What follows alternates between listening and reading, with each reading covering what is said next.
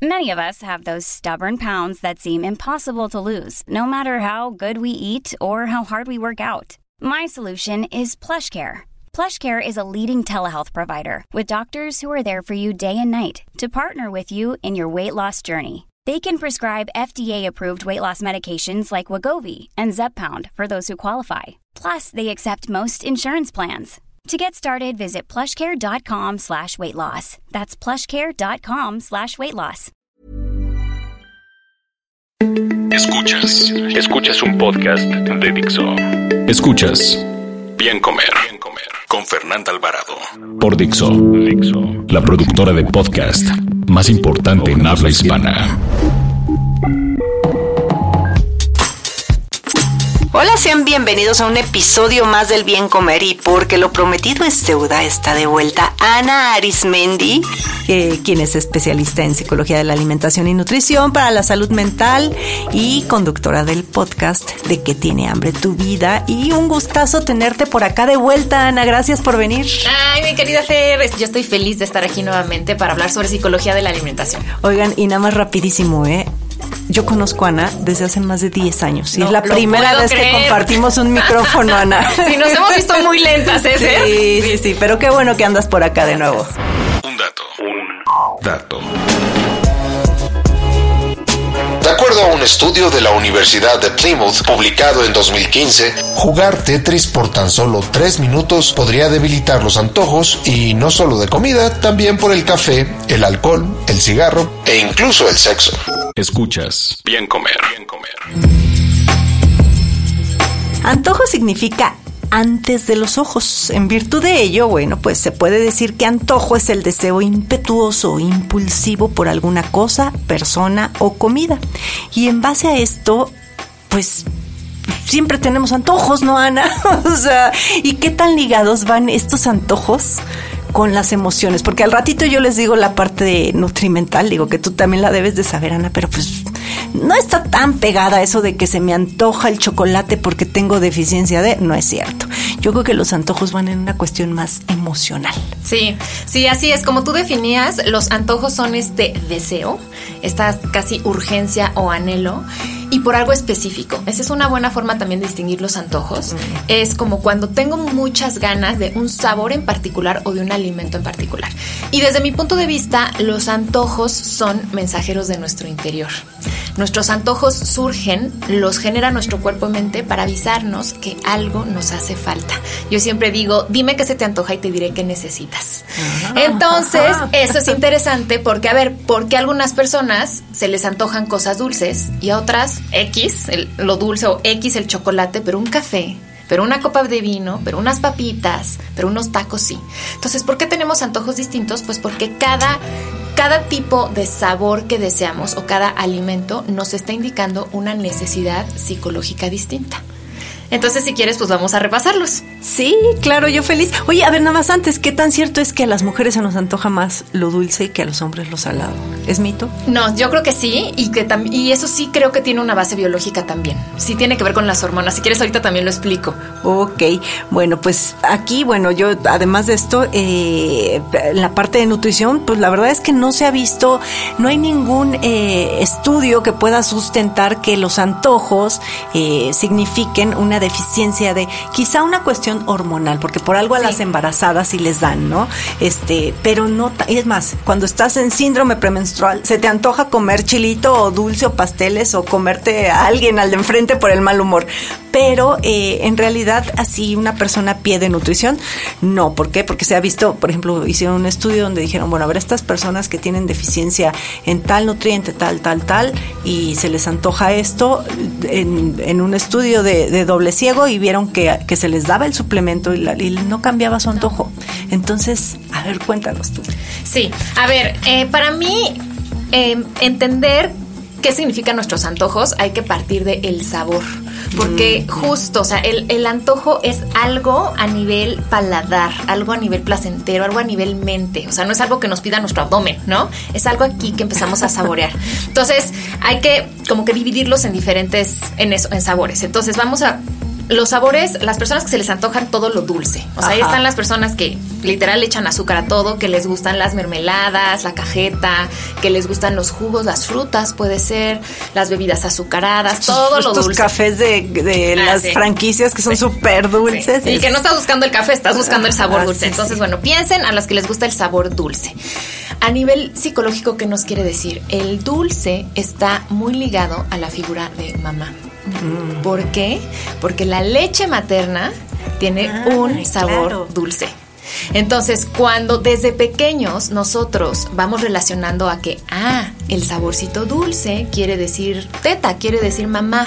¿Y mamá qué significa? Cuando tenemos un antojo dulce, tenemos antojo de mamá y eso no quiere decir que yo quiera a mi mamá, la señora Arismendi aquí junto de mí, sino lo que la mamá psicológicamente representa. Una madre representa amor, una madre representa cuidado y una madre es nuestro primer lugar seguro.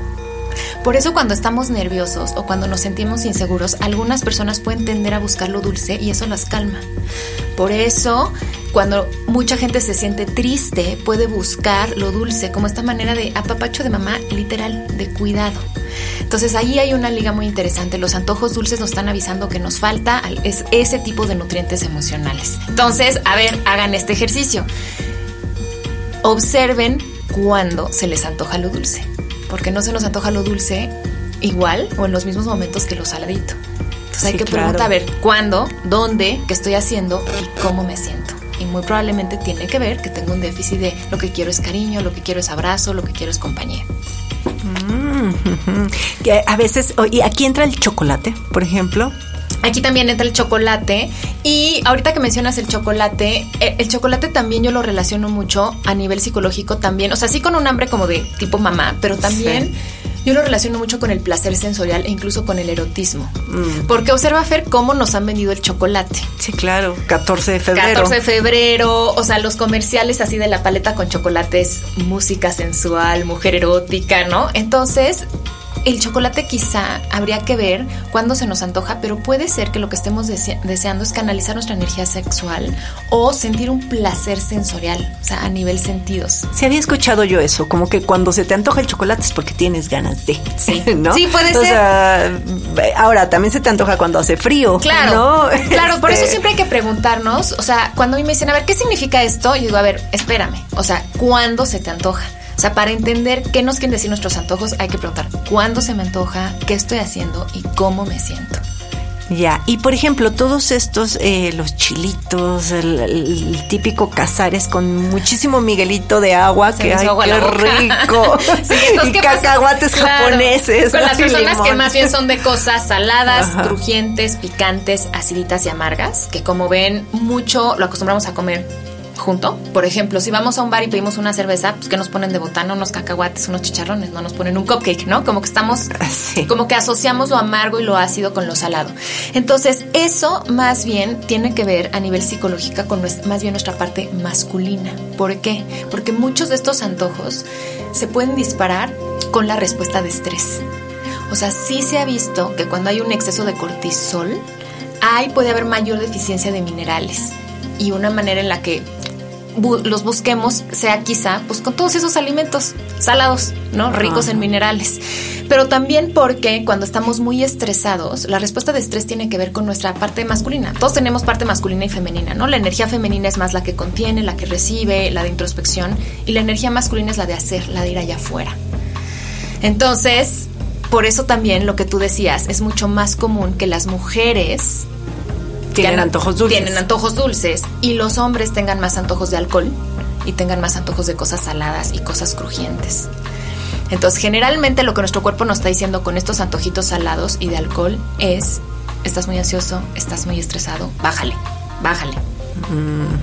También, eh, bueno, sabía que las mujeres parecen tener el doble de probabilidades de experimentar antojos que los hombres. Sí, y yo creo que también ahí es una cuestión hormonal y por eso ah. también las mujeres es más evidente que tienen antojos durante el síndrome premenstrual y eso tiene que ver con la baja de estrógenos. O sea, cuando hay menos estrógenos también baja eh, no solo la segregación y captación de serotonina, y literalmente eso nos hace, o sea, pues no estar tan estables emocionalmente y por lo tanto buscar, o sea, buscar otras fuentes que nos ayuden como a estabilizarnos o a darnos un poquito más de energía. Entonces sí hay esa búsqueda. Pero lo dijiste perfectamente, no estar estables emocionalmente lo que te hace llevar a querer ese antojo, porque en estudios, así lo que se ha visto, by the book, estudios eh, científicos, no dicen, no hay ninguna relación. Sí, o sea, no es que el estrógeno en sí mismo, es, es el resultado pero de... Pero lo dijiste perfecto, o sea, el resultado de tener desórdenes eh, hormonales o lo que no están alineadas tus hormonas en ese momento, te pueden llevar a tener un comportamiento que entonces haga que se te antoje ciertos alimentos. Y tiene que ver también con nuestra educación. Por ejemplo, eh, es más socialmente permitido el que un hombre abuse del alcohol. O sea, es decir, que un hombre vaya a un bar para relajarse o que llegue a su casa y abra una cerveza y esa sea su manera de relajarse. A los hombres se les educa así y a las mujeres mucho más con panecitos y chocolatitos y ese tipo de cosas. Entonces también tiene que ver con cómo nos educaron a regular nuestras emociones. bueno, yo he de confesar que yo prefiero la copa de vino, ¿eh? Al pan. Claro, sí, sí, sí. Y, y, lo platicaba hace, hace no mucho con Sol Sigal que, que discutíamos porque recientemente salió una de que ya el alcohol no es saludable, ni una copa, ni entonces, ok. Y ella me dice, es que no, claro que sí, sí es saludable, o sea, y me extrañaba que ella me lo dijera porque ella casi ni toma, ¿no? Y ella sabe que yo, yo soy de una copita de vino los fines de semana. Y me decía, es que sí, este, porque tú ponte a ver la cuestión emocional a ver, ¿qué te da esa copa de vino? O sea, yo no busco ni embriagarme, ni busco sentirme mal al otro día. Lo que yo me da es es esto de lo que hablamos desde la otra vez, ¿no? Me da tranquilidad, es como el ya acabó mi semana laboral, eh, estoy con mi esposo, la, disfruto, estoy, exacto, todo esto, ¿no? Y en sí no es el alcohol, es lo que representa esa copa de vino, que quizá puede ser para otras personas un pastel, ¿no? O para otras un Starbucks. Y por eso yo digo, o sea, los antojos no son para reprimirse, no se trata de, me tengo que aguantar y ya no me voy a privar de la copa de vino, no, son para escucharse y honrar decir, a ver, ok, ya entendí que la copa de vino se me está antojando por esta razón, porque lo que estoy buscando es placer, conexión, relajación, buenísimo. Entonces, lo que voy a hacer es disfrutar esa copa de vino, porque si realmente la disfruto, no voy a abusar de ella. Eso es lo que te iba a preguntar. ¿Hasta dónde es sano disfrutar un antojo? Yo creo que si lo hacemos en conciencia es sano. Oh. O sea, eh, cuando digo en conciencia es comer con atención plena. Y si realmente comemos con atención plena, no va a haber exceso.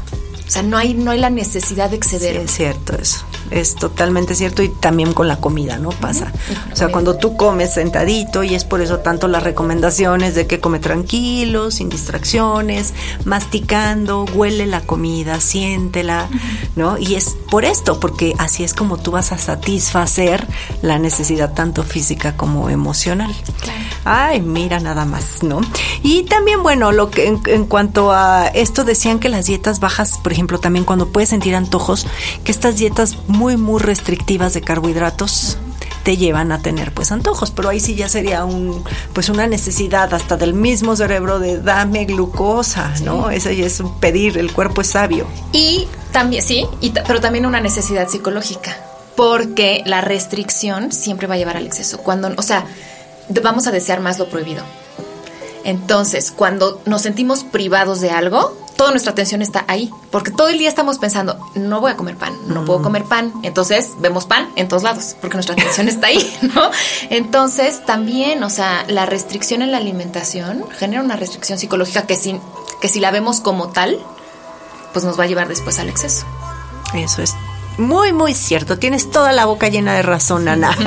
Oye, este, y pues sí, también lo platicábamos, ¿no? De que, pues, nutrimentalmente, le decía Ana antes de comenzar el podcast, eh, mucha gente que dice es que tienes deficiencia de magnesio y por eso se te antoja el chocolate. De hecho, hasta yo he visto infografías que viene deficiencia de eh, zinc, necesitas comer tal, deficiencia de tal, pero no no sé hasta dónde eh, todo esto es cierto, porque pues los frijoles tienen más, magnesio que el chocolate. Claro, y a nivel evolutivo llevamos más, más años comiendo frijoles, ¿no? Entonces como que sería lógico que nuestro cuerpo nos pidiera eso que conoce. Sí, yo tampoco estoy tan de acuerdo. Creo que más bien los antojos sí pueden tener una base, o sea, como que las hormonas tienen que ver, pero es más psicológico. Es más, el antojo me está avisando que tengo una necesidad emocional. Esto eso es que lo que decías, tengo que nutrir. de claro. dulce, bueno, me- igual Más me está diciendo más un apapacho, claro. ¿no? El, el salado picosito, ¿no? Era esta cuestión más masculina. Sí, de, de, de- Generalmente yo he visto en las personas que se les antojan las cosas saladas y el, y el alcohol tienden a ser personas que les gusta hacer muchas cosas, muy activas, muy productivas, o sea, que con esta parte masculina muy desarrollada, en hombres o en mujeres. Entonces, no es regla, o sea, también lo importante es decir, a ver, en mi caso, cuando se me antoja. Un antojo deja de ser, todos tenemos antojos, pero un antojo deja de ser funcional cuando realmente empieza a afectar mi salud. Es decir, me quita la paz. Estoy pensando demasiado tiempo en comida o me siento culpable cuando como o por, por comerme esos antojos yo estoy teniendo un malestar físico. Entonces, si ese es el caso, ahí valdría la pena decir, a ver, ¿qué pasa? O esto ya no es antojo, es un vicio, ¿no? Claro, cuando se vuelven crónicos, porque si realmente lo que mi cuerpo mente necesitara es comerme esos cazares, pues me los como y se se acabó. Pero si mañana tengo antojo y al día siguiente también y al día siguiente también es que no necesito los cazares, es que necesito otra cosa. Entonces hay que detenernos y decir, a ver, ¿cuándo se me antoja? ¿Cómo me siento? ¿Y qué necesito? ¿De qué tengo hambre realmente? Así es. Escuchas Bien Comer. Bien Comer. Ana, muchísimas gracias por haber tocado este tema de antojos que es pues también muy muy interesante. Todo lo que nos platicas es interesante. Recuerden, ella tiene un podcast que se llama ¿De qué tiene hambre tu vida? Está en todas las plataformas, en, iTunes, Spotify, YouTube, en todas, todas. Hoy también tiene una página, ¿no? De qué tiene hambre tu vida.com, punto MX. No, punto com nada más. nada más. Y dónde te pueden encontrar, escribir. ¿Tú das consultas personales? Sí, Ok. doy algunas consultas. Entonces, bueno, está el correo electrónico info arroba de que tiene hambre tu vida punto com, y también me encuentran en todas las redes sociales como Anaris Betty. Ahí está. Y bueno, pues ya saben, yo comentarios, quejas, sugerencias y demás en fernanda.biencomer.com.mx. Bye bye. Dixo presentó Bien Comer. Con Fernanda Alvarado. Las opiniones expresadas en este programa no pretenden sustituir en ningún caso la asesoría especializada de un profesional. Tanto las conductoras como Dixo quedan exentos de responsabilidad por la manera en que se utiliza la información aquí proporcionada. Todas las opiniones son a título personal. Ever catch yourself eating the same flavorless dinner three days in a row? Dreaming of something better? Well, HelloFresh is your guilt free dream come true, baby. It's me, Kiki Palmer. Let's wake up those taste buds with hot, juicy pecan crusted chicken or garlic butter shrimp scampi. Mm. Hello Fresh. Stop dreaming of all the delicious possibilities and dig in at HelloFresh.com. Let's get this dinner party started.